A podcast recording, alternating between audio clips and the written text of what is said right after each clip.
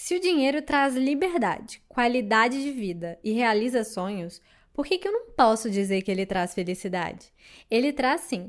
E por isso precisamos começar a abandonar aquelas crenças limitantes de que quem fala de dinheiro ambicioso, gerir dinheiro não é coisa para mulher, só ganha dinheiro quem faz alguma coisa de errado e começarmos a tomar posses de nossas finanças e buscar saúde financeira. Eu sou a Bruna Pimenta e esse é o Tá Tudo Bem Podcast.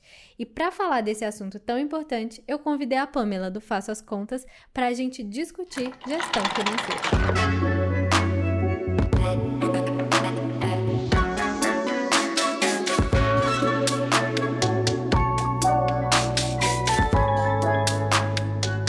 Olá, meus amores! Hoje eu tô aqui com a Pamela do Faço as Contas pra gente falar sobre gestão financeira para as pessoas, para as empresas. E a gente tem que falar de dinheiros, né, gente? Ainda mais agora que eu sou uma recém-empresária, abri o meu MEI no ano passado, no dia do meu aniversário. Então, obviamente, a gente tem que começar a falar mais aqui nesse podcast, esse episódio com essa maravilhosa. Então, Pamela, se apresenta aí pra gente. Oi, prazer estar aqui. Muito obrigada pelo convite, Bruna. É, eu sou a Pamela, eu sou administradora e faz seis anos que eu empreendo na Faço as Contas. E a Faço as Contas e eu, né? Nós temos o propósito de dar poder para o pequeno empreendedor, para as pessoas assim como você, que tem seu MEI, que estão aí vendendo sua arte de alguma forma. Então, a minha missão é dar poder para esse tipo de pessoa por meio da gestão financeira, porque é, a gente começa a empreender geralmente porque tem um dom, porque gosta de estudar uma coisa, quer fornecer isso para o cliente, para o mundo, mas ninguém conta que se você não gerenciar seu dinheiro, esse negócio não prospera. E, infelizmente, existe uma máxima que é verdade.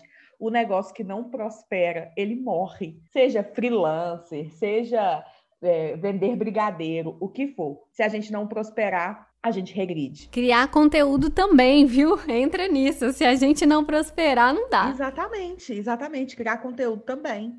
Se a pessoa não buscar ali prosperar dentro disso, porque é um negócio, né, Bruna? E, e assim, tem uma coisa que em 2015 eu fiz um curso na SPM lá no Rio de Janeiro e um cara muito louco me deu esse curso e ele começou falando assim: carteira de trabalho vai acabar. E aí, em 2015, eu tomei um susto quando ele falou isso. Eu falei assim, que cara louco, esse povo do Rio é meio avançado, né? Eu sou mineira, né? Esse povo do Rio é meio avançado, uhum. né? Como assim carteira de trabalho vai acabar? E aí, hoje, em 2021, eu entendo o que ele quis dizer. O que acontece é que o mundo está evoluindo de tal maneira que nós todos vamos ter que ser responsáveis pela venda do nosso próprio trabalho, independente da formação, da área de, de atuação, do que for. Nós estamos evoluindo para isso, né? Assim como você, eu e, a, e grande parte das pessoas que, que são o meu público direto já estão assim, é, o mundo vai evoluir, vai caminhar para isso. Se nós gerenciamos a venda do nosso trabalho, automaticamente nós também temos que gerenciar o dinheiro, né? Senão isso aqui, essa conta não fecha. Então é por isso que eu tô aqui. Com certeza. Esses dias eu li um tweet, né, de alguém falando assim, ai. Ah, é, eu achava, né, que eu ia crescer e aí eu ia ser, é, ser contratado numa empresa, ter um quadro de carreiras que eu ia viver uns 20 anos lá, igual meus pais, as pessoas da minha família. E na verdade, não, me tornei meia. o tweet foi meio engraçado, assim. Eu falei, nossa, verdade, gente. A gente acha que vai ter uma vida diferente. E a gente tá vendo o mercado de trabalho mudar muito, né? E eu acho muito importante, paralelo a isso, a gente ter algumas noções de gestão. Além do, da gestão do nosso trabalho, do nosso tempo, a gestão do nosso financeiro e principalmente para valorizar o nosso valor também, né? Para dar valor ao nosso trabalho. Que é uma coisa que eu sinto que a maioria das pessoas tem muita dificuldade. Então, já indo para uma outra perguntinha aqui, é qual que é a importância né, da, da gestão financeira para as pessoas e para os negócios, assim, hoje em dia? Até mesmo porque, geralmente, igual quando você se apresentou, a gente se apresenta, ah, eu sou fulana do tal lugar, que às vezes até se mistura a pessoa física e a pessoa jurídica, assim, né?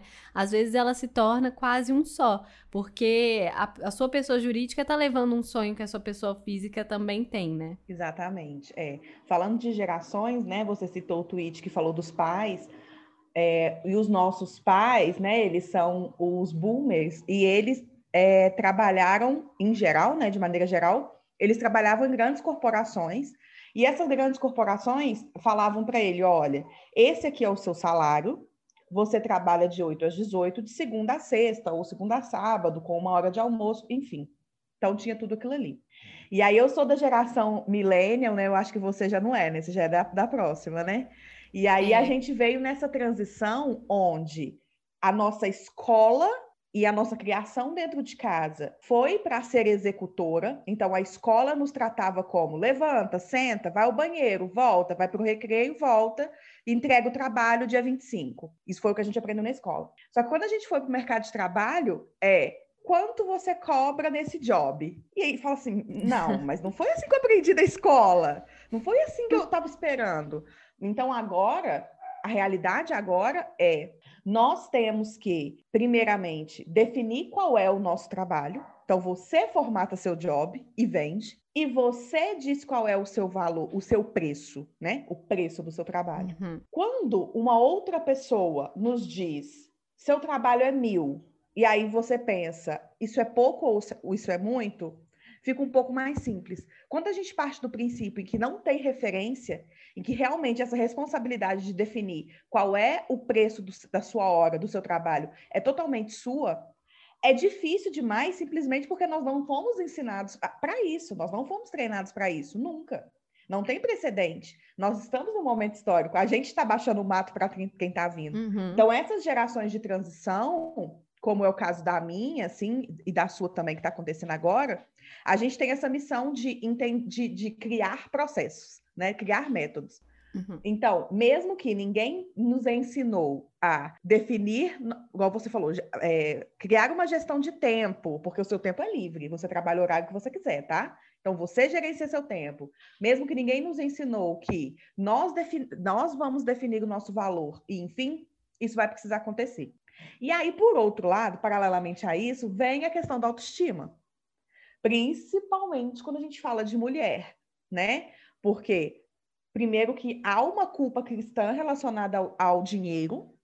Então, se você cobra muito, você é a pecadora. Ou se você cobra muito, você deve estar ficando louca, quem é você? Olha para você, né? Então, na hora de definir o nosso preço, a gente leva em consideração tudo isso. E se eu colocar tal coisa, vão me julgar. E se eu colocar tal coisa, o que vão achar de mim? Então fica uma balança de, por um lado, você não quer cobrar por conta de todas essas questões culturais. Por outro lado, se você não cobra, simplesmente a conta não fecha. Porque a gente uhum. não tem plano de saúde garantido como nossos pais tinham. A gente não tem transporte garantido, porque né, né na década de 90 para cá, os trabalhadores já passaram a adquirir o direito ao vale transporte. Aí quando vem para nossa vez de trabalhar, a gente não tem, a gente que paga o Uber. A gente não, não tem nenhum direito garantido que o trabalhador de carteira assinada tem. Então, não cobrar o suficiente simplesmente não fecha a conta.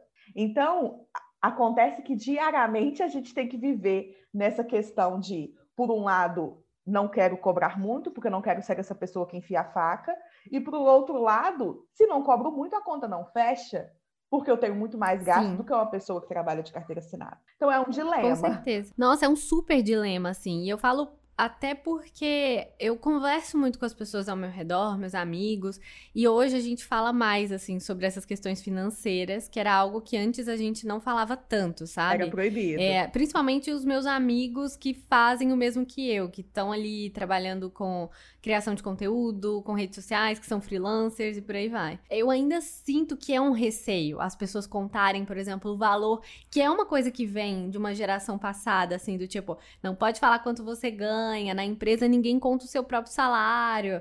Essas coisas são, são alguns mitos que a gente vem carregando e que dificulta muito a nossa vida na hora que a gente for precificar o nosso trabalho. É, e eu sinto também que foi uma coisa que já me aconteceu assim várias vezes. Dependendo da forma que eu estou, que é essa questão da autoestima, eu dou meu valor de um jeito. Dependendo da forma que eu estou, eu diminuo o meu valor, sabe? Eu tô valendo qualquer coisa. E a gente sabe o valor do nosso trabalho, a gente sabe o tempo que a gente se dedica, a gente sabe os equipamentos que a gente usa, o valor que a gente investe, que não é barato, né? Porque hoje você precisa usar o seu computador para trabalhar. Então, é, qual é o tanto que você está colocando na conta para o seu cliente final desse computador que você está usando também? Porque quando ele quebrar, você vai ter que tirar ali, às vezes, 3, 4, 5, não sei quantos mil reais, dependendo do, do computador que você usa, para comprar outro, né? Então, tudo isso as pessoas deixam de colocar no final das contas. Igual você falou, o plano de saúde. E a sua saúde? E a sua terapia? E as outras coisas que não estão entrando nesse valor final? E aí você está cobrando qualquer 100 reais porque você tá às vezes num dia mal ou porque você ainda não tem noção de como precificar ou dar valor ao seu trabalho e acaba ficando muito apertado também, né? Porque no final das contas você vai estar tá dando muito mais dinheiro para sua empresa do que realmente recebendo o valor que você deveria de receber. E eu acho que você deve ter algumas histórias para contar nesse sentido, porque assim. Olha, você tocou num ponto muito importante, que é a empresa não é só você. Mesmo que hoje é, você preste serviço como Bruna, né? A maioria das pessoas aí presta serviço como ela mesma, mas se você não está sob o guarda-chuva de um outro CNPJ, você é um CNPJ, né? Por isso até que, que todo mundo tem que abrir o MEI hoje em dia. Sendo assim, sendo assim, a gente tem que entender que a partir do momento que você abriu o MEI no dia do seu aniversário, você tem um, CN, um CPF, um CNPJ. Não você não vende a Bruna, você vende o serviço que está lá no seu CNPJ. E você precisa cobrar do seu cliente o suficiente para manter o seu CNPJ ativo com tudo que ele precisa e ainda aquele salário que você receberia caso você estivesse trabalhando em uma grande corporação. E eu vejo muito, principalmente as pessoas que acabaram de migrar do corporativo para o, o, empreendedorismo, né? Acabaram de fazer essa abertura de empresa e tudo mais. Essa pessoa não consegue ter essa visão difusa de entender que quem vai pagar por todo, toda a estrutura do seu negócio computador, microfone, câmera, deslocamento. Quem vai pagar por isso precisa ser o seu cliente. Se não for o seu cliente, vai ser você mesmo. E se for você mesmo, a gente, toda vez que a gente faz uma escolha, a gente tem uma perda, né? Então, se você escolhe pagar por, pelo computador, câmera e tudo mais, automaticamente você vai ter que deixar de ir ao cinema. Você vai ter que não ter plano de saúde, não fazer terapia, não comer o que você gosta. É isso que vai acontecer. Eu costumo brincar que quando a gente não cobra do cliente, a gente corta na própria carne. Então, eu vou ter que, cortar na minha carne e pagar o meu próprio computador quando ele estragar, porque ele vai estragar. Em algum momento ele vai. É isso que vai Com acontecer. Com certeza. Eu falo isso muito assim, na minha área que hoje é criação de conteúdo, são as tais das permutas, né? As pessoas falam, mas como assim não faz permuta? Gente, eu não pago conta de luz com recebidos. Não dá pra alguém me mandar uma bolsa, um, uma maquiagem, um delineador, e eu ir lá pagar uma conta com isso, sabe? Pelo contrário, né? A gente é, precisa pagar com o nosso próprio dinheiro. E quando a gente não se coloca numa posição, e isso eu só aprendi depois de tomar umas na cara, né? Porque é sempre assim. É, e que também, outra coisa que eu fiz foi começar a acompanhar as pessoas que estavam falando sobre isso, sabe? Para me dar uma visão que eu ainda tinha de muito limitada. Então eu ia nos Instagrams das pessoas que estavam ali é, contando as suas rotinas como empreendedoras, eu ficava ali atenta a que o mercado estava falando sobre esse assunto, até para eu conseguir acreditar que eu precisava sim é, colocar um preço no meu trabalho, que eu precisava sim delimitar alguns limites importantes entre eu e os meus clientes, né? Aqui em casa somos eu e o Luca, fazendo tudo o que as pessoas estão vendo nas nossas redes sociais ou até fora, em qualquer lugar. Somos nós dois, um administrando a vida do outro, sabe? Assim, então tá a nossa vida financeira junta, tá a, a, a nosso cronograma de edição e tudo mais, tudo juntos. Então não é fácil, né? Você. É... E aí vem, né? Assim, algumas vezes vem uma proposta, você fala, nossa, parece uma boa proposta, mas quando você vai ver no final das contas, não fecha. Porque não é só, ah, você vai gravar e vai editar um vídeo. Não, você tem o seu tempo e o seu horário, o seu tempo, ele vale. Você tem é, a comida, você tem todas as outras coisas que precisam estar embutidas nisso que o seu cliente está querendo. E às vezes a gente fala assim: ah, mas é só, sabe, um negocinho. Vamos dar esse desconto aqui para ver se fecha, para ver se entra esse dinheiro, sem tentar, às vezes, querer negociar Às vezes acontece muito isso. Não, mas vamos, vamos entrar num acordo aqui, né? Que é uma coisa que você pode ter com seu cliente. E às vezes a gente não se coloca nessa posição de tipo, não, deixa eu negociar. Não, mas aí ele vai falar não, não vai querer, ele já vai embora e nunca mais vai olhar na minha cara, sabe? A gente leva para um lugar muito pessoal a coisa, né? Eu acho também que é, deve ser, é, é complexo, porque está sendo complexo para mim. Essa virada de chave do, do, da pessoa jurídica, da pessoa, da pessoa física para a pessoa jurídica, que responde, que conversa e que olha como duas pessoas jurídicas e que não leva para esse lugar pessoal como se você estivesse falando não para alguém da sua família, sabe? Como se você estivesse delimitando alguma coisa com alguém que está próximo a você. Tem muito disso também, né? Muito. E assim, Bruna, aí eu vou falar que eu também já passei muito por isso, do tipo de fechar trabalhos só para pelo menos tá entrando ah, não, eu vou fazer, tá barato, a proposta que ele me fez é ruim, mas eu vou pegar esse trabalho porque pelo menos eu estou trabalhando, né? Porque também, mais uma vez, né, cultura, a gente vem de uma cultura de precisa estar ocupada. E às vezes a gente acha melhor estar ocupada fazendo algo que no final vai render pouquíssimo do que ficar parado. E o parado é muito entre aspas, porque se a gente mais uma vez voltar o olhar para que isso aqui é uma empresa, isso aqui é uma empresa, apesar de e além de ter clientes ou não. Então, naquele momento que você, por exemplo, não fecha um trabalho que tava que gostaria de te pagar algo horrível, você decide não fechar e você adquire três dias de ócio, o que, que você vai fazer? Você vai planejar, você vai aumentar a sua presença nas redes sociais, você vai procurar estudar mais e automaticamente, da próxima vez que entrar um trabalho, você vai estar mais pronto para o próximo trabalho. Então, também a gente tem que, que desvincular estar ocupado com estar trabalhando. Então, não pode depender de um cliente. Se a gente começa realmente a encarar, e aí essa virada do CPF para o CNPJ ela é complicada mesmo, não é do dia para a noite, mas é algo que eu sugiro muito a quem estiver nos ouvindo. Se você realmente começar a entender que a sua empresa, o trabalho. Então, por exemplo, quando você está é, gravando um vídeo para um cliente, você, Bruna, tá vende, vendeu esse, esse serviço, né? Vídeo, story. A sua empresa não é uma empresa de fazer story a sua empresa é uma, uma, uma empresa de criar conteúdo. Então, criar conteúdo não envolve só sentar, colocar a câmera e dar o play. Tudo que você faz ainda é empresa. Então, você está trabalhando. Então, às vezes, negar um trabalho que, que seria é, baixo preço, que você sabe que não vai te pagar, vai te dar horas livres para você se sentar e estudar e se capacitar para ter mais segurança para cobrar o preço correto no próximo trabalho.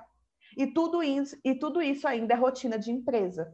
Mas é, a gente tem que quebrar muitas amarras dentro da cabeça para conseguir ficar uma semana à toa.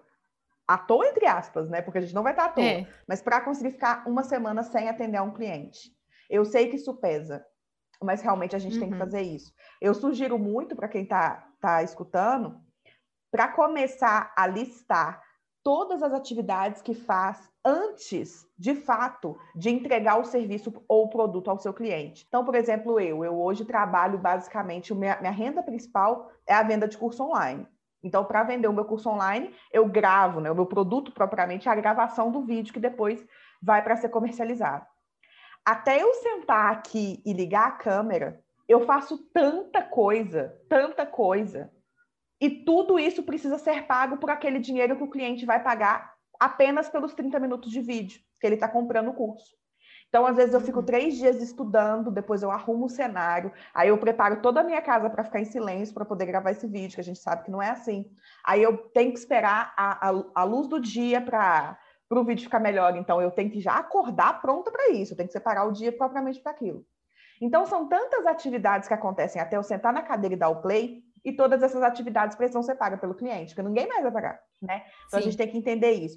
E resgatando um comentário que você fez, Bruna, mudando um pouquinho só de assunto, que você fez em relação a não se falava de dinheiro até pouquíssimo tempo atrás, né? Até alguns anos atrás, ninguém tocava nesse assunto, era um assunto proibido. E isso eu acho que a gente deve muito ao advento das redes sociais, né? A democracia das redes sociais também ajudaram entre outros fatores econômicos e tal, mas a, a democracia das redes sociais, onde a gente vê mulheres e homens também falando sobre dinheiro, nos deu poder de falar também, nos deu permissão de falar, de virar para o amigo e falar: amigo, você faz algum investimento? Ah, eu faço Sim. em tal lugar, investi 100 reais. Hoje a gente consegue falar isso um com o outro, né? Já é uma liberdade maior que a nossa atualidade, a nossa contemporaneidade nos deu, né? Do, do, mas isso realmente, eu creio que a gente deve um pouco é, a esse advento das redes sociais, né? E, e, a, e, os influenciadores de finanças, que nós temos muitos por aí, graças a Deus, nos ajudou também. Claro que não foi só isso, né? Foi toda uma virada econômica, mas com certeza isso também autorizou. É, eu, eu acho muito, assim, foi a minha vinda para a internet que foi me abrindo alguns olhos para coisas que eram importantes, inclusive discutir mais sobre dinheiro, falar sobre dinheiro, não ter vergonha, porque eu lembro que eu era novinha, né, bem mais novinha, eu tinha vergonha às vezes de contar que não tinha dinheiro ou que quando a minha mãe, meu pai falavam para as pessoas: "Ah, tô sem grana, tô pobre, eu tô. Eu ficava com vergonha deles estarem contando para as pessoas, né? Eu lembro que eu tinha esse sentimento de que parece que você não tem que contar para as pessoas que você às vezes tá passando uma necessidade ou que você tá é, investindo seu dinheiro em algum lugar que também é um lugar dificultoso, porque às vezes as pessoas acham que é muito melhor você tá contando para as pessoas que não têm dinheiro ou é, do que tá contando para as pessoas, não, eu tenho dinheiro, eu tenho investimento, eu tô guardando dinheiro, eu tô juntando dinheiro, não, isso aqui é para um objetivo específico que eu tenho. Então, é uma coisa também que, há algum tempo atrás, a gente achava que poderia soar soberbo, principalmente para mulheres, né? Falar, não, eu faço investimento, eu tô guardando dinheiro, né? Porque é também dado uma construção em cima da mulher da futilidade, daquela pessoa que vai pegar o dinheiro e vai gastar com qualquer coisa que vai pegar o dinheiro e vai comprar uma bolsa, sabe? Vai deixar de pagar uma conta para comprar uma bolsa. Que são coisas que eram colocadas, impregnadas na nossa cabeça ao longo dos anos 90, os anos 2000 que vieram aí, né, reforçando esses estereótipos absurdos que deram para as mulheres durante muito tempo. Então, hoje não, hoje a internet te dá outras referências, né? De mulheres como você, a Nath Finanças, outras mulheres também que estão falando sobre gestão pessoal, que estão falando sobre dinheiro, que estão falando sobre como se organizar, como planejar a sua vida financeira que estão falando sobre é, é, gestão doméstica, né, para dentro de casa, como que você pode organizar a sua planilha financeira e por aí vai. Isso é muito importante. Eu acho que isso é uma das coisas que mais me fizeram abrir os olhos de que o dinheiro não deve ser um tabu. Falar sobre dinheiro, cobrar, se impor, se colocar também é importante porque sem uma vida financeira saudável, a gente não realiza os nossos sonhos, né? A gente não realiza, por exemplo, eu tive a oportunidade, mesmo com muita dor de cabeça, de reformar a nossa casa aqui, né? Se a gente não tivesse se planejado várias das vezes, se a gente não tivesse. Inclusive, uma das, das coisas que fez a gente sair de São Paulo e vir para Maceió e até passar por todas essas questões foi o dinheiro, porque a gente falou, poxa, aqui a gente tá pagando tanto para morar. Lá a gente vai economizar uma grana. Por que, que a gente não pode fazer essas trocas, sabe? Muda de cidade, reorganizar a vida, reorganizar a casa, mas a gente tem um objetivo maior. Então, é, eu acho muito importante a gente dar valor ao nosso trabalho a gente dá valor ao nosso dinheiro, ao nosso tempo, porque eu super sou da máxima de que tempo é sim dinheiro. E quando o meu cliente virar para mim falar: não, mas esse valor aí eu não consigo pagar, meu budget é bem menor que isso, quer me cobrar, me comprar por qualquer 500 reais, eu não vou aceitar, porque eu sei que naquele tempo que eu vou desperdiçar produzindo um conteúdo para uma empresa que não vai me valorizar e que não vai é, dar valor ao meu trabalho, provavelmente eu consigo disponibilizar esse tempo para fazer as outras milhões de coisas que eu tenho que fazer, criar os outros milhões de conteúdos que eu tenho que criar e crescer ainda mais, para daqui a pouco ser valorizada por outras marcas, ser notada por outras empresas e tá fechando outros tipos de negócios na internet também, né? E isso que você falou foi essencial, assim, né? Porque é, é muito sobre isso, a gente entender que trabalho, re, acho que é isso, ressignificar também a ideia de trabalho. Que trabalho não é você estar tá necessariamente executando algo para alguém. Trabalho também é as coisas que você faz por você mesmo, as coisas que você tá, o, tempo que você investe na sua empresa, as coisas que você tá fazendo para o seu negócio crescer e se consolidar, né? Exatamente. É isso que você falou em relação a associar a mulher à futilidade com dinheiro e ser algo do feminino, gastar até morrer. Sou muito gastadeira, né? Eu sempre falo isso lá no Instagram que frases do tipo ah, eu sou muito gastadeira, eu não posso ver uma bolsa, eu não posso ver uma coisa que eu compro, são frases que eu falo assim, gente, risca da sua vida, risca da sua vida. Eu não sou boa com finanças, eu não gosto de matemática, eu sou péssima com Excel, risca da sua vida, para de falar isso. Para de falar, eu não estou falando aqui que você precisa amar Excel e nem que você precisa ser uma su super especialista em economia, mas você precisa dar conta das suas finanças, sim. Isso faz parte da vida adulta. E é o que você falou, é tão bom a gente poder arcar com vou fazer uma mudança, quero me mudar de estado, tem condição. Eu, ano passado, passei por uma situação horrível, que foi a morte do meu sobrinho, e eu tive condições de resolver tudo pelo WhatsApp assim, de, de, da onde eu estava, eu consegui resolver toda a burocracia que uma morte envolve, simplesmente pelo fato de que eu tinha dinheiro. Dinheiro que eu guardei ao longo do ano todo e eu pude ali pagar aquilo que não foi barato. E, e a gente também tem que entender isso. Não é, não é, primeiro, não é futilidade ter dinheiro, e não é porque você vai, está ganhando dinheiro e acumulando dinheiro de alguma maneira que você vai se tornar a pessoa mais idiota do mundo. Não, você pode ajudar os seus parentes a conquistarem coisas que eles não conseguiram. Você pode ter liberdade de falar não para coisas absurdas que aparecem na sua vida. Tudo isso quem proporciona para você é o dinheiro também, né? Sim. E existe uma outra questão em relação à cultura da mulher com dinheiro que foi liberado para a mulher deixar suas finanças por conta do pai, por conta do irmão e depois por conta do marido.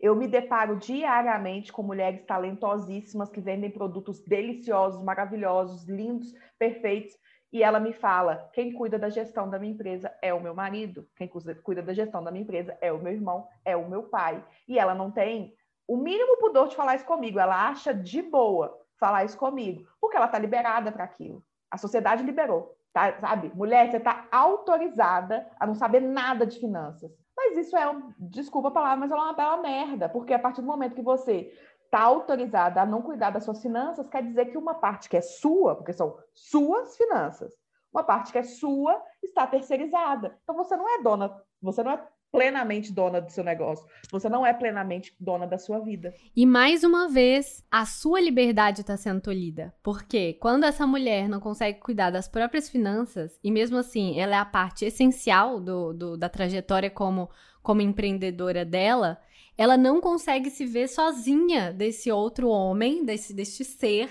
que tá ali para tomar conta do negócio dela. E o negócio é dela. E uma coisa que já faz muito tempo que a gente fala muito assim, dentro hoje da nossa, da, das nossas redes sociais e do nosso produto, a gente faz parte de tudo, assim, eu sei é, eu sou o designer da minha empresa, eu sou editora da minha empresa, eu sou a cabeça criativa da empresa, a roteirista, a que é produtora, inclusive eu que te mandei mensagem para virmos gravar aqui. Então eu sou todas as partes dessa empresa e eu sei ser todas as partes dessa empresa.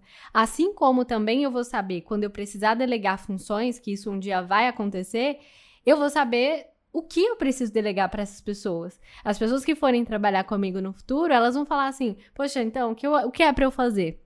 Eu sei o serviço que essa pessoa tem que fazer. Eu sei, inclusive, cobrar dela uma, efi uma eficiência melhor, porque eu passei por todas essas etapas.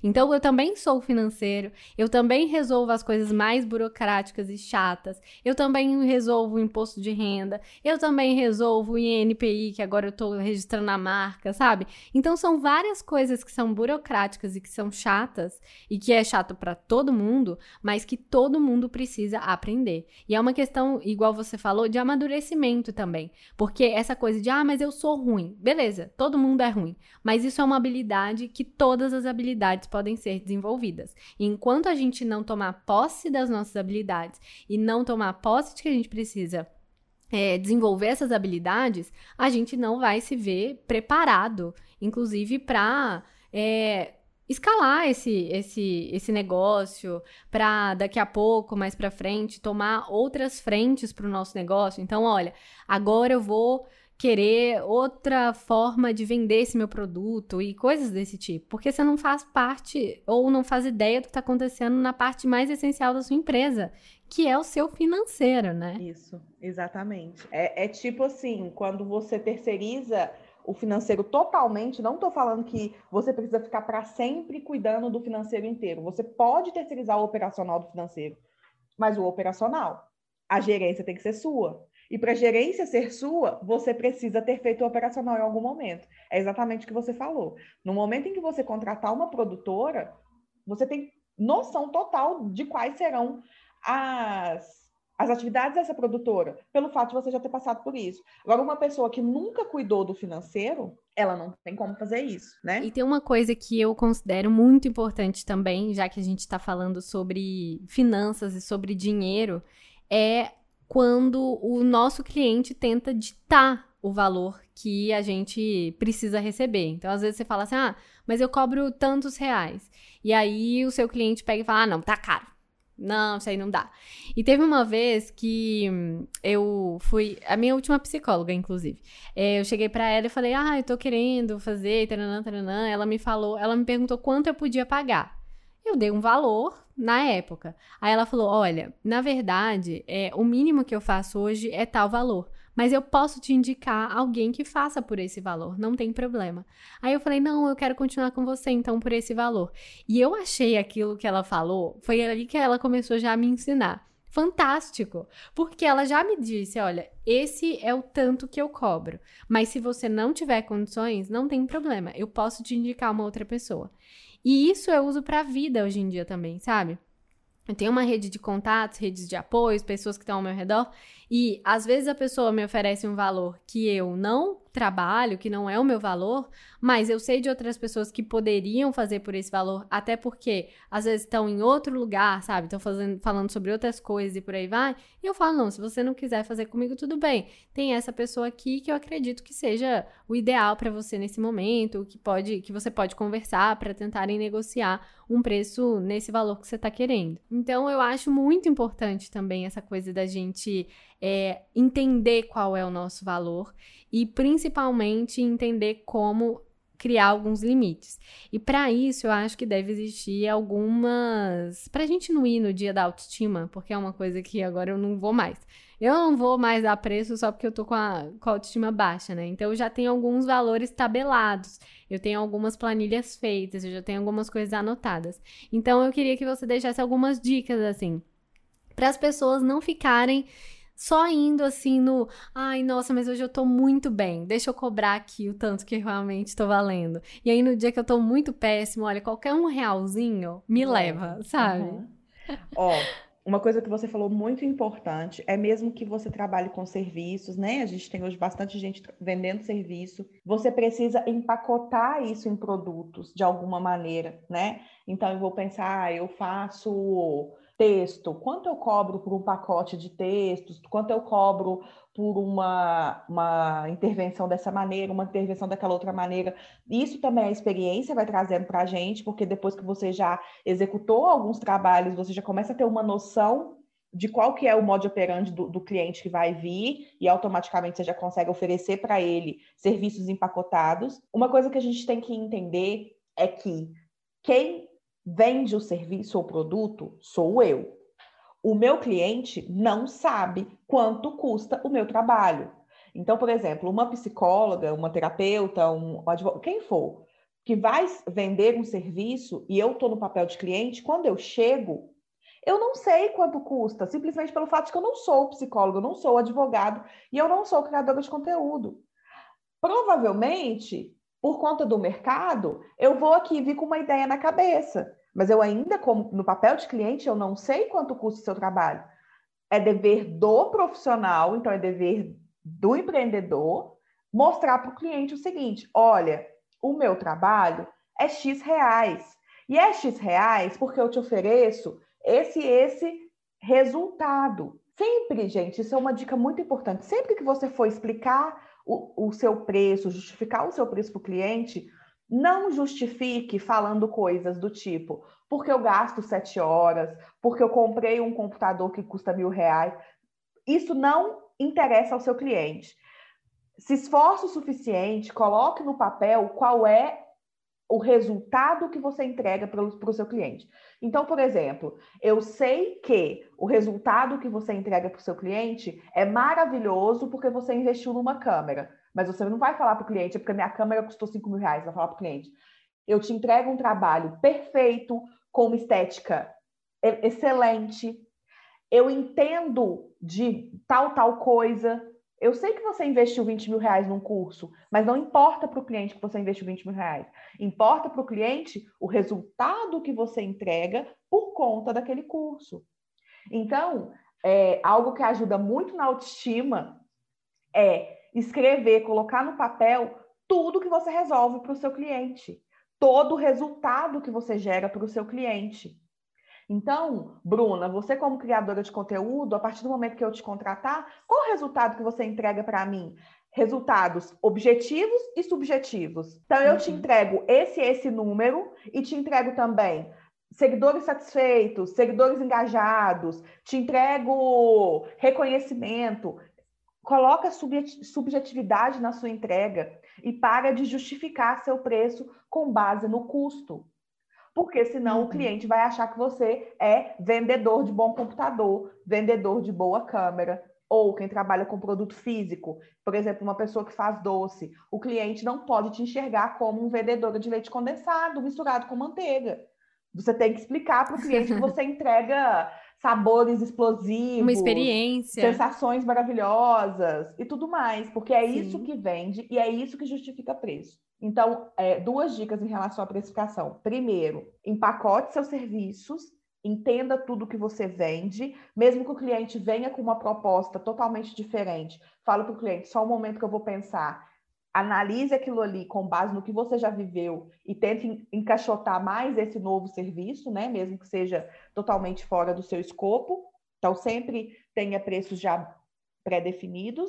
E segundo, justifique venda, seja vendedor, a gente tem que ser vendedor, pensando sempre, falando sempre sobre o cliente, porque é sempre sobre o cliente. O cliente não paga mais porque você gasta 5 horas, 7 horas, 8 horas. Não paga. Não paga, então faz diferença uhum. para o cliente.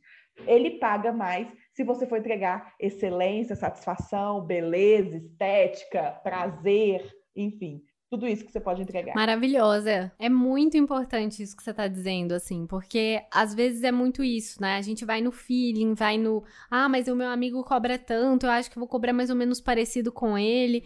E eu não acho que a gente, só a gente tem noção de como é a nossa empresa e só a gente tem noção do quanto realmente é, vale o nosso produto, né? Porque quem diz que seu amigo tá cobrando correto? Ah, é. Ah, só porque, ah, mas ele é legal. Tanto faz ele é legal, né? Quem diz que o produto dele realmente é, é, é o mesmo produto que o seu? Até porque vocês são pessoas diferentes, né? Então é muito importante também a gente entender, uh, e às vezes algumas pessoas também fazem a precificação com base no que o cliente está é, podendo pagar. Então é, mas qual é o seu budget? Qual é o valor que você gostaria de pagar? Não, quem dá o valor Isso é sobre. É muito perigoso. É, quem dá o valor não é, é, necessariamente o seu cliente, né? Porque qualquer pessoa vai querer pagar o menor valor possível, é, né? Geral, que às né? vezes não vai justificar minimamente o esforço que você vai ter, porque vai pagar um valor muito abaixo do que realmente você é, vale. E tem uma coisa, né, que eu acho que é importante, é a temperatura de mercado. As pessoas se falam, elas sabem quem é o mais barateiro, quem é o. E aí, às vezes, você vai ter 50 serviços, você vai ter, porque você cobra muito baixo. Mas você não vai ter. Mas vai ter uma outra pessoa que vai fazer com a excelência que você está fazendo um, dois serviços com o valor que você demora para fazer 50. Então você está ocupando o seu mês inteiro, enquanto outra pessoa está trabalhando necessariamente com algum cliente duas vezes, sabe?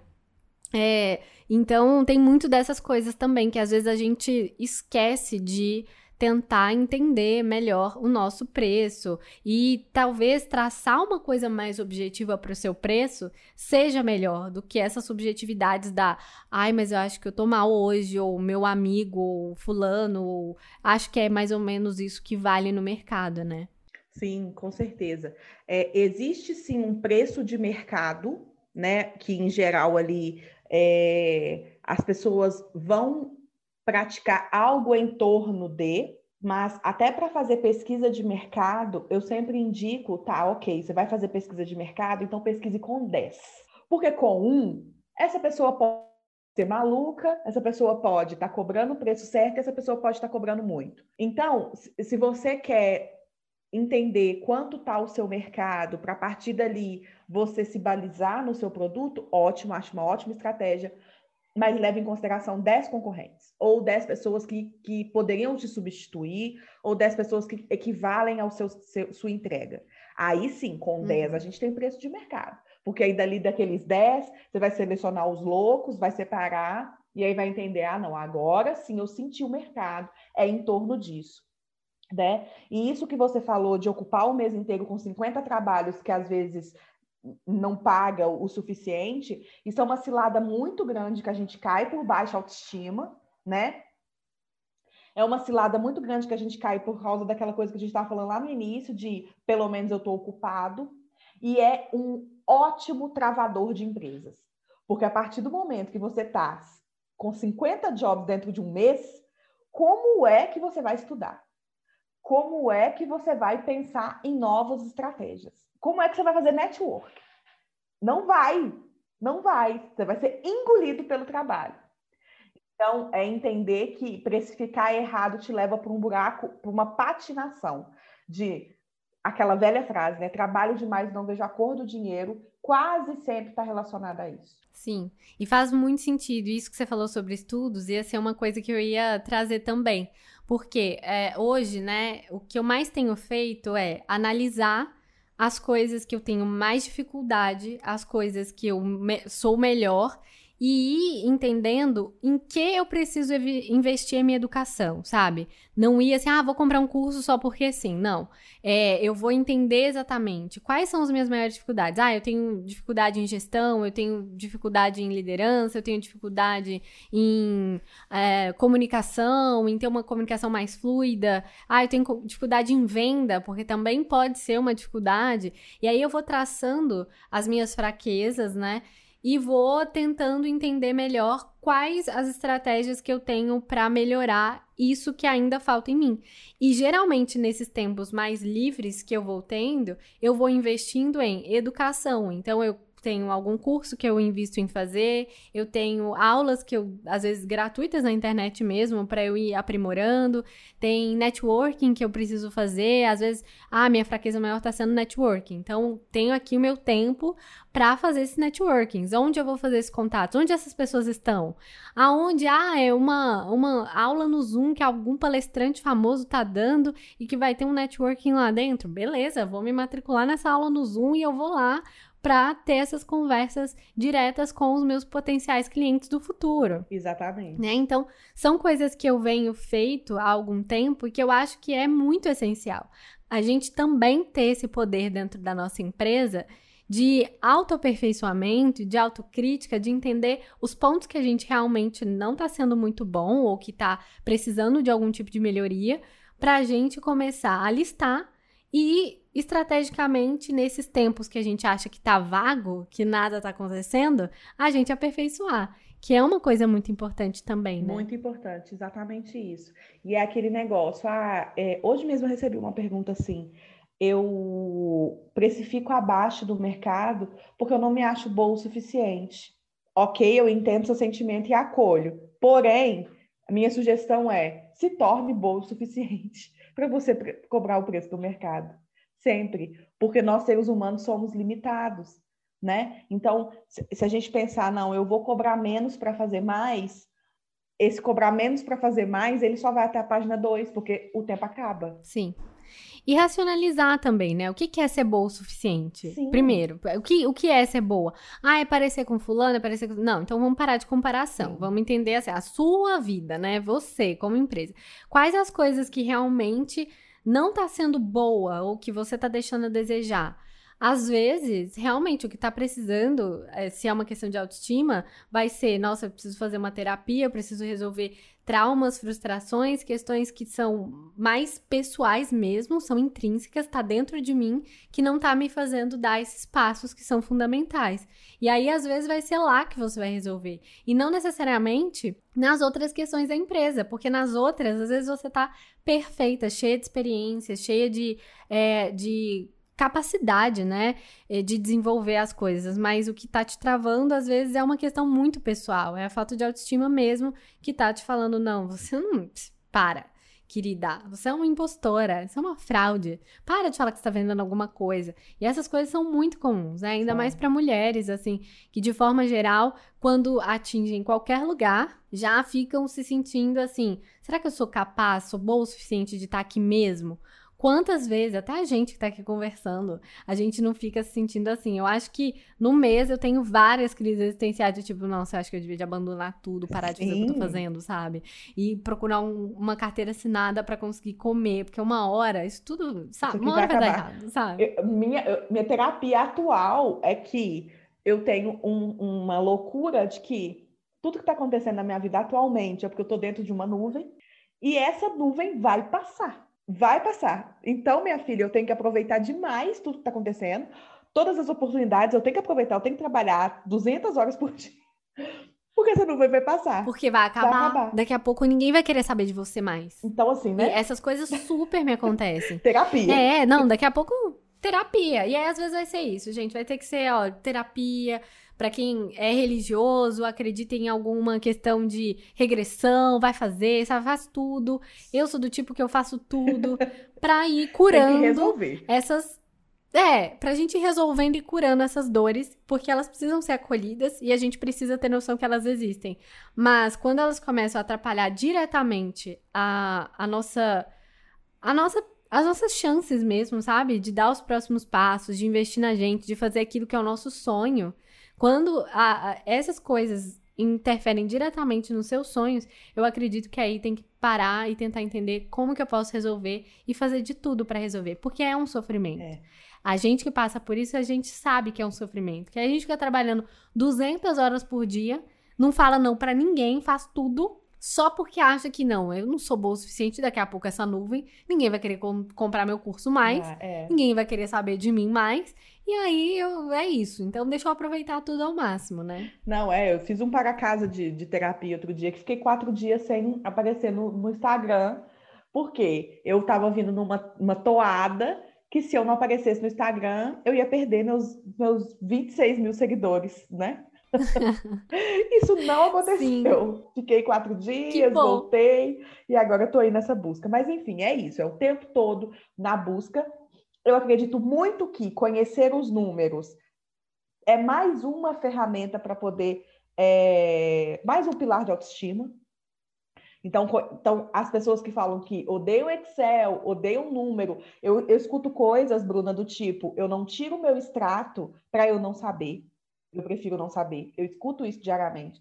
Então, se você que está aí escutando a gente tem esse, esse tipo de pensamento, o meu conselho é conheça, conheça seus números, conheça seu extrato, coloque as coisas no papel, gerencie o seu negócio sim, porque isso é mais um pilar, mais um tijolinho na sua autoestima e na sua construção de, de, de, empresa. Maravilhosa. Então, antes de finalizar, só quero deixar meu depoimento também sobre isso do extrato. Durante muito tempo, eu tinha uma coisa do tipo, nossa, mas eu não posso encarar minhas finanças, porque na hora que eu ver. E aí eu ficava procrastinando pegar, tirar meus extratos, entender realmente onde que eu tava gastando, as coisas que eu não devia estar tá gastando. E, a, e assim, demorou muito tempo para eu falar, poxa, pelo amor de Deus, Bruna, vá lá, tira o um negócio, vamos começar a fazer as coisas aqui. E isso é muito mais comum do que a gente acha, assim. É. Aquela coisa de, nossa, eu não vou nem olhar meu cartão de crédito, sabe? Eu não vou nem olhar se tem alguma coisa, porque assim, eu só vou tentar pagar e é isso, e sofrer, porque não pode ser assim. Se vê que tá desregulado, precisa entender aonde tá errado para corrigir. Porque não vai existir milagre no mundo que vai fazer as suas contas diminuírem ou as contas, os boletos deixarem de chegar, sabe? É importante Não isso. se resolve sozinho. Não se resolve. Não existe milagre. Não vai chegar alguém. Então, bora, gente, tomar posse das nossas finanças. Isso. Começar agora tirando os extratos e riscando tudo aquilo que você comprou que não devia ter comprado, para mês que vem você lembrar. Agora, e falar assim: ó, não, isso aqui eu não posso comprar mais. Isso aqui eu já tenho cinco em casa, é melhor não fazer nada disso. Pra ir melhorando esses pontos, né? E deixar de acreditar nesse mito de que mulher gasta muito, de que mulher eh, só investe em bolsa é, da Chanel, ou de sei lá que for, as bolsas que as pessoas dizem que a gente investe, e que na verdade nós somos sim é, empreendedoras, investidoras, quem sabe no futuro, né, grandes empresárias, CEOs de grandes empresas. E a gente precisa se dar essa oportunidade, É. né? Na verdade, já somos, estamos só precisando assumir esse cargo aí. Exatamente. Maravilhosa. Então é isso. Quer deixar alguma dica para as pessoas no final? Pode ser filme, uma série, alguma coisa para as pessoas se inspirarem e começar a começar a dar os próximos passos. Ó, vou deixar de dica meu Instagram, Sigam essa mulher, ela é maravilhosa. bem Anitta. Então, diariamente eu tô lá dando dicas o tempo todo. Eu sugiro que as pessoas, é, de maneira geral, procurem é, esse, conteúdo, seja comigo e seja com todas as pessoas maravilhosas que estão na internet falando. Os livros estão mais democráticos hoje em dia, né? O Sebrae é uma fonte infinita de informações é, para pequenos empreendedores e, e finanças mais empresariais, né? Mas para também as finanças pessoais, a gente tem muita informação na internet. Então, de maneira geral, assim, não vou deixar uma fonte específica, mas vou pedir para que as pessoas que estejam aqui procurem a sua fonte, procure o seu criador de conteúdo de finanças, procure alguém como referência, não fiquem, não não deixem esse buraco negro, como a Bruna falou, vou deixar meu extrato lá quieto para porque se eu for mexer eu vou desvendar uma caixa de Pandora. Essa caixa de Pandora precisa ser aberta e assim, vou deixar o testemunho dos meus clientes. Na maioria das vezes, o feedback que eu recebo é: nossa, menina, nem estava tão ruim assim. Gostei de fazer isso, gostei de descobrir isso. Que legal agora que eu tenho isso. A maioria das pessoas realmente voltam para me falar isso. Então, com certeza, esse pode ser um sentimento que você também vai ter quando começar a trabalhar com isso. Comece, comece. Comece. É isso, gente. É, eu acho que eu vou deixar de dica também é, é isso, assim. Além de buscar as informações, é coloca em prática. Só ouvir te dá ansiedade. Eu sou o tipo de pessoa que fica ansiosa quando eu vejo um monte de coisa que eu devia estar fazendo e eu não tô. Sim. Então, é começar a colocar em prática. É, ah, eu vi que tal coisa é bom para minha empresa, então eu vou pesquisar um pouco mais, eu vou tirar um dia, eu vou tirar horas do meu dia para começar a resolver as questões burocráticas, para começar a listar isso, eu vou pegar um sábado inteiro. E eu acho que outro lado muito importante das finanças também é dizer não, sabe? Sim. É dizer não para um produto, é dizer não para coisas que estão te oferecendo, que estão te empurrando, é dizer não para um cliente que está querendo, de alguma forma, é, diminuir o valor do seu trabalho, porque é, são essas as coisas que vão fazer com que você prospere da forma com que você quer prosperar e que você realize os sonhos que você quer realizar. Porque no final das contas, é a gente por nós mesmas e a gente precisa de tomar posse de- dessa, dessa parte que é tão importante, que é financeira e que realiza tantas coisas pra gente, né? Com certeza, arrasou, Bruna, é isso mesmo. Arrasamos! Somos maravilhosas! Ai, gente, amei esse episódio. Muito, muito, muito obrigada por ter participado, Pan. Assim, fiquei muito, muito, muito feliz mesmo de a gente ter conseguido gravar, Sim. porque a gente já tava aí numa luta. Mas é isso, espero que você volte outras vezes. Só chamar que eu volto sim, muito prazer estar aqui, né? É, já admiro vocês há muito tempo, já tivemos a oportunidade de nos conhecer pessoalmente, né? E desejo muito boa sorte para você na sua jornada e todo mundo que está ouvindo aí, bora ser dona do nosso, da nossa vida.